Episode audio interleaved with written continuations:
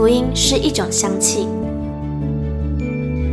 看不见、摸不着，却在行过死荫幽谷之地时，迎来阵阵清香气息。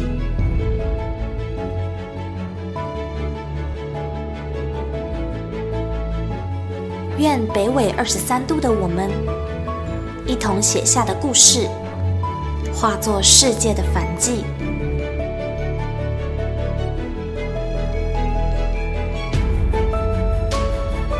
邀请您与我们一同将这香气献上给那坐在至高宝座上的君王。N 度二十三宣教学。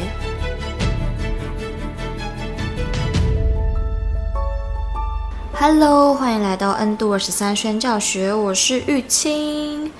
又到了我们的 Podcast 说故事时间。今天要来分享的文章呢，是鲁马夫牧师所写的一篇，叫做《拥有者》，仔细地道出为何会有八福基地的这个规划。那相信大家是应该身为我们的忠实 忠实听众，忠实听众可以知道，我们最近真的很很努力的在经营八福，在推广八福。那也不知道大家对于八福这块基地的由来有没有都确认知道了 哈？怎样要考试是不是？没有啦，就是想跟大家分享为什么会有这块基地，然后这块基地我们的中心的最终的那个目标是什么？好，那我们就一起来听今天的文章吧。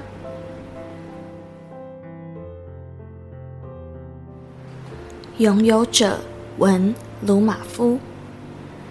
前几年，鲁马夫得到家族一块产业，这块面积不大的地，好多年前鲁马夫的父亲就决定要献给神使用，但之后未有任何开发整理，计划延宕未付诸实行。后来发生土石流，耕作区及挖好的鱼池全遭掩埋，该地继续闲置荒废，杂草丛生。几经波折。鲁马夫意外地获得此地，因该地被土石流覆盖，一开始颇伤脑筋，该如何清除整理，思绪如乱石杂草，毫无头绪。静下心向神祷告，神提醒鲁马夫去向母亲交流这块地的事情，与他交通后，方才慢慢了解他的历史，爬梳其发展脉络。得出该地可为鲁玛夫家发基地结论，原来可以延续父亲曾经做过的事情，有效利用它，且因父亲信仰转变，年老时将此地献给神，也因仿效而行，转而思索该如何将这块地发挥合神心意的效用。该地有一特殊之处。其地号与美国九一一恐怖攻击事件及国际紧急电话号码九一一不谋而合，再在时鲁马夫想起跨文化宣教边境所面对的攻击艰难与迫切。此地地势亦与边境山区相仿，乃有意将其做跨文化宣教训练基地。此外，它是父母刚结婚时居住的地方。乃是家族最原本的老家所在。之后，房屋随着人口增加不敷使用，才迁居到别的地上，老家房屋就此拆除了。由于鲁马夫对布农建筑的研究专业，才知老家所在地的来头着实不小。布农人在山林里生活，不是随便找一块地就建屋居住，他们按照平常对环境的了解。知道某地应可居住或不适合，选定地点盖屋之前，要先经过梦占及试种程序。所以，鲁马夫的父亲年轻时于这块地上动工前，先试种过小米，认为收成不错，才于此地建房。接着，鲁马夫的母亲嫁入，亦在此地接受测试，对于农事的熟稔度，被夫家在很快时间内认可。方能触碰刚收成的小米。据母亲娘家透露，她的能力甚至超越父亲。这是布农人对新嫁娘的测试，为期一个礼拜至一个月不等，视新娘能力而定。在未通过测试前，不能进入小米仓，亦不能碰触刚收成的小米，因为小米在传统文化是用来献祭的神圣之物。罗马夫决定在该地打造跨文化宣教训练基地，先以实际务农来体会宣教之心，从此开启他的斜杠人生。跨文化宣教士原生态小农，其中原生态小农身份尤其不轻松。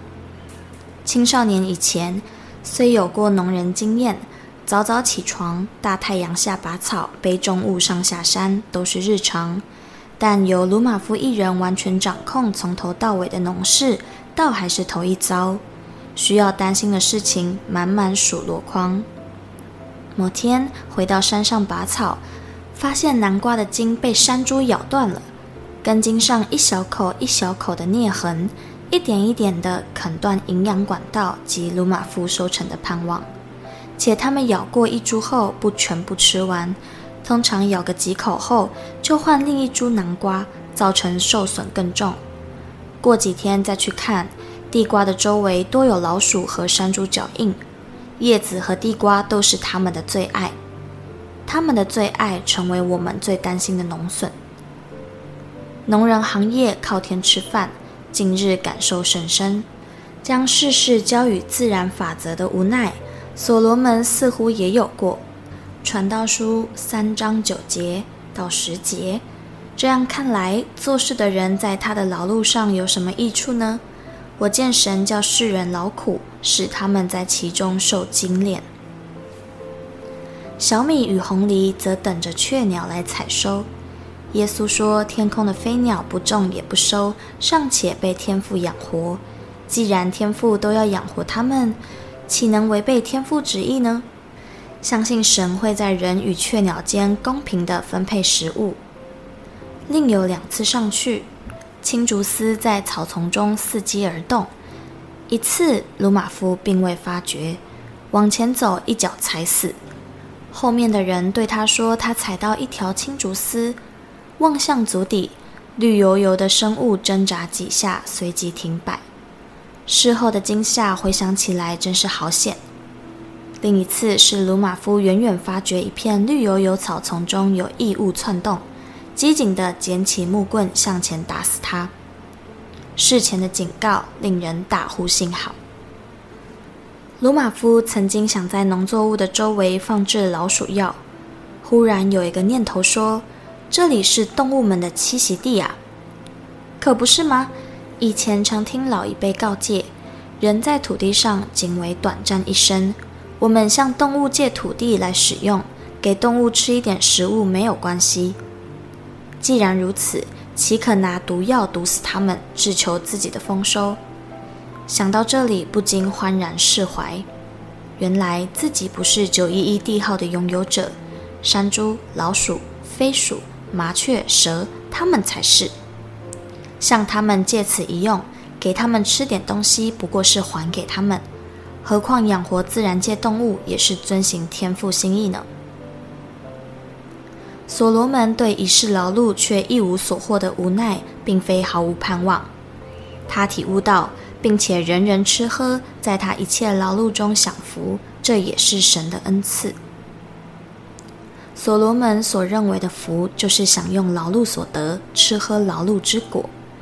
鲁马夫以为此是基本要求的福分，也是短视的福，只敢支取享用已经得到的东西。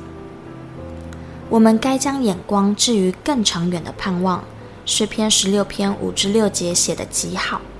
耶和华是我的产业，是我杯中的分，我所得的，你为我持守，用神量给我的地界，坐落在佳美之处，我的产业实在美好。